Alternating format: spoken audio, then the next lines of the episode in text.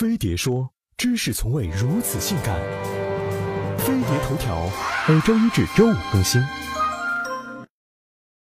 最近几天，宝马之战愈演愈烈，甚至掀起全民帮宝强找证据热潮。还有所谓铁粉奔走一线，试图通过自己的力量抓宋哲，上演全民捉奸大戏。其实，在捉奸这事上，古人可比我们凶残多了。古人是如何手撕通奸犯的？历朝历代都少不了桃色事件，而在对贞洁分外重视的古代，通奸向来是重罪。三千年前的尚书就有记载：男女不以一交者，其行宫。说白了，就是实施宫刑，直接毁坏作案工具。到了秦朝，通奸者人人得以诛之，宫刑升级为死刑。偷情者无论男女，只要被捉到，是要丢掉小命的。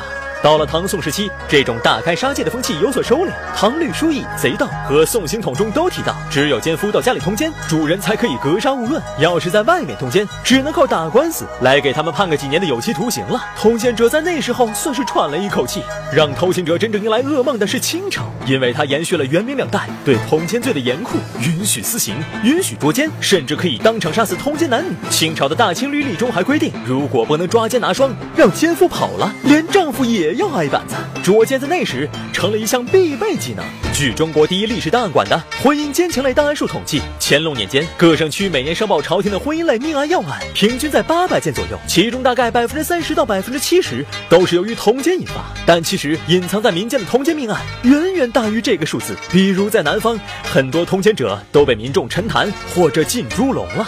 从古代到现在，通奸者人人不耻。但总有人不顾下限，让潘金莲和西门庆都自叹不如了。有哪个人在国内混的舒坦愿意出来呢？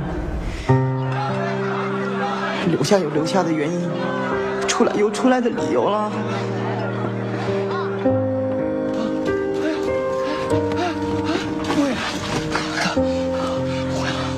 很快，剑客进去，都知道了这件糗事。